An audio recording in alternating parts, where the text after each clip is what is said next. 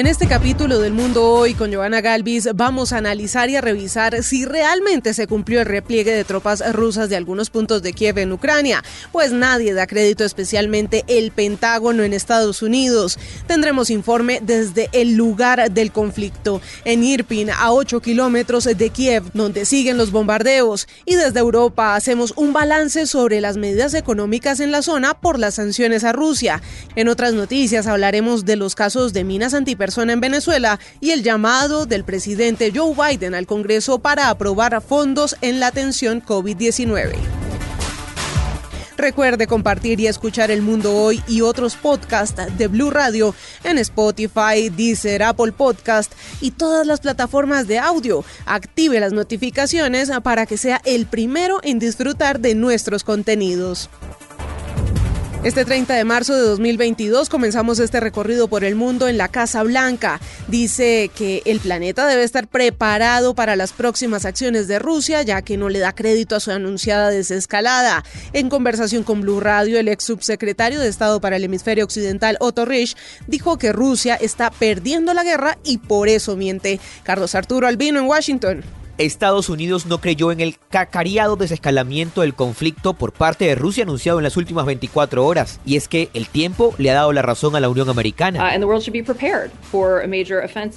el mundo debería estar preparado para una gran ofensiva contra otras áreas de Ucrania, dijo Kay Berinfeld, portavoz de la Casa Blanca una línea que para el ex subsecretario de Estado para Asuntos del Hemisferio Occidental, Otto Reich, en conversación con Blue Radio, dijo que Rusia ha sido mentirosa de naturaleza y lo seguirá siendo mientras esté bajo el dominio de Vladimir Putin. Ha habido una mentira detrás de la otra. La más grosera es cuando está diciendo el gobierno de Rusia que no están atacando a la población civil, cuando cualquier persona que tiene una pantalla de televisión puede ver que han destruido ciudades. Al mismo tiempo y casi de manera coordinada, el Pentágono hizo un balance de las acciones terroríficas y monstruosas de Rusia en Ucrania. El exsecretario le dijo a Blue Radio que el tema va más allá y Rusia está retrocediendo. ¿Pero por qué? O sea, increíblemente, eh, Rusia, que es un país que tiene 10 veces el armamento que tiene Ucrania, está perdiendo esta guerra.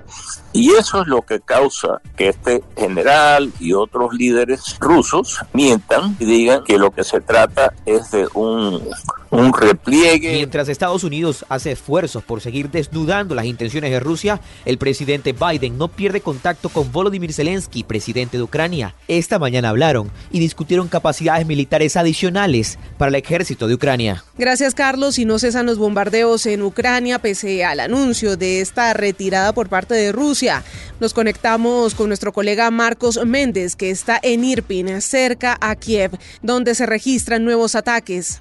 Estamos en el límite de la ciudad de Irpin, esa ciudad no sé si lo están oyendo, siguen los bombardeos. Esa ciudad que hasta día de hoy sirve de escudo al ejército ucraniano que evita así por aquí, por esta ciudad, que entre el ejército ruso en la capital. El frente aquí lleva eh, parado desde el principio de la guerra, desde el día 26 eh, de febrero. Aquí han aguantado eh, los ucranianos ese envite del ejército ruso y aquí han evitado que entraran en Kiev. Esto es el ataque de esta misma noche, a pesar de que el Kremlin asegura que se están retirando de Kiev, que ya no tiene como objetivo la ciudad de Kiev.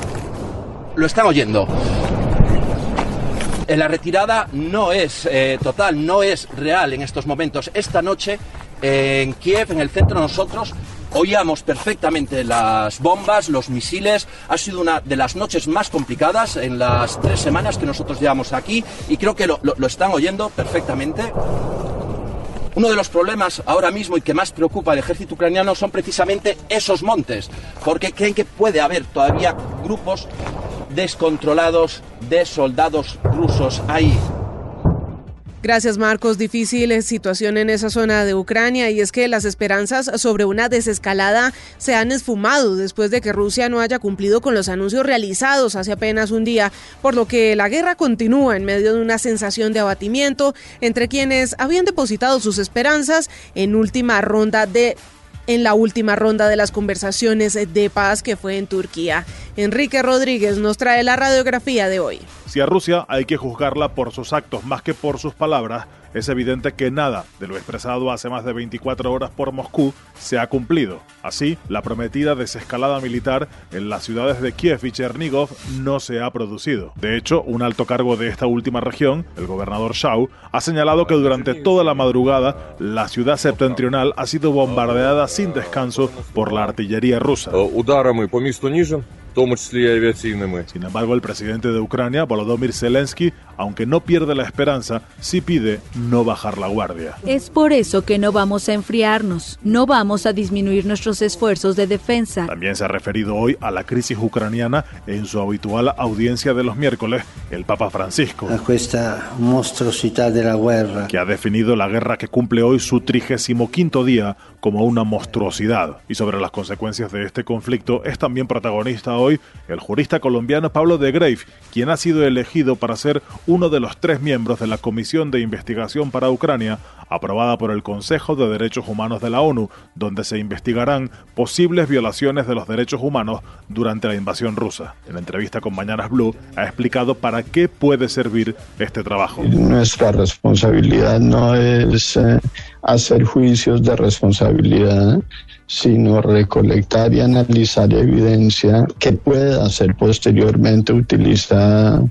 para fines eh, judiciales. La cifra del día la ha proporcionado hoy la Agencia de la ONU para los Refugiados, quien ha contabilizado en más de 4 millones las personas que han abandonado Ucrania por el conflicto armado. Muy bien, Enrique, y se agudizan las consecuencias económicas de la guerra de Rusia en Ucrania. Alemania, la mayor economía de Europa, comenzó a poner en racionamiento el gas. Polonia, en tanto, dejará de comprar carbón y petróleo a Rusia. El balance, Silvia Carrasco. El gobierno alemán ha dado el primer primer paso formal hacia el racionamiento del gas. El ministro de Economía, Robert Habeck, activó esta mañana lo que se conoce como la fase de alerta temprana de una ley de gas de emergencia para hacer frente a la escasez, en medio de la disputa por si los pagos se hacen en rublos, como lo exige el presidente Putin, o en divisas internacionales, como se estableció en los contratos. La fase de alerta temprana consiste en monitorear los suministros. Si se quedan cortos y los intentos de reducir el consumo no funcionan, entonces el gobierno alemán desconectará ciertas partes de la industria alemana de la red y daría un trato preferencial a los hogares. Por su parte, el primer ministro polaco Mateusz Morawiecki anunció que su país planea dejar de importar petróleo ruso a finales de este año como parte de una campaña para alejarse de la energía rusa y que también va a dejar de importar carbón ruso a más tardar a fines de mayo de este año. Explicó Morawiecki que tendrán que optar entre el petróleo caro ruso y el petróleo caro noruego, que el único objetivo es dejar de financiar la maquinaria de guerra rusa. Y en el mundo hoy cambiamos de tema. Un campesino venezolano en el estado Apure perdió uno de sus pies al activar un explosivo sembrado en la tierra. Un caso que eleva a nueve el número de personas que han resultado heridas o fallecidas por este tipo de artefactos en territorio venezolano. Una situación atípica que no se veía en esa nación suramericana. Santiago Martínez. Hola, sí, de manera más frecuente comienzan a aparecer casos de minas antipersonas en territorio venezolano que al ser activadas hieren o en el peor de los casos matan a personas último caso, el de un campesino que perdió el pie izquierdo tras pisar uno de estos artefactos en el estado Apure, cerca de la frontera con Colombia. Una situación que para el alto mando militar venezolano es culpa de lo que ahora llaman Tancol, terroristas narcotraficantes colombianos, a donde engloban todas las bandas, sean guerrilla o no, que hacen vida en la frontera. De hecho, fue el ministro de Defensa, Vladimir Padrino López, quien hace unos días ofreció el primer balance con las víctimas de estos casos. Hemos tenido incluso acceso a audios de estos criminales, donde ellos mismos dicen, invitando a la población que no se mueva por los caminos rurales, sino que se circunscriban a faltadas, que llaman.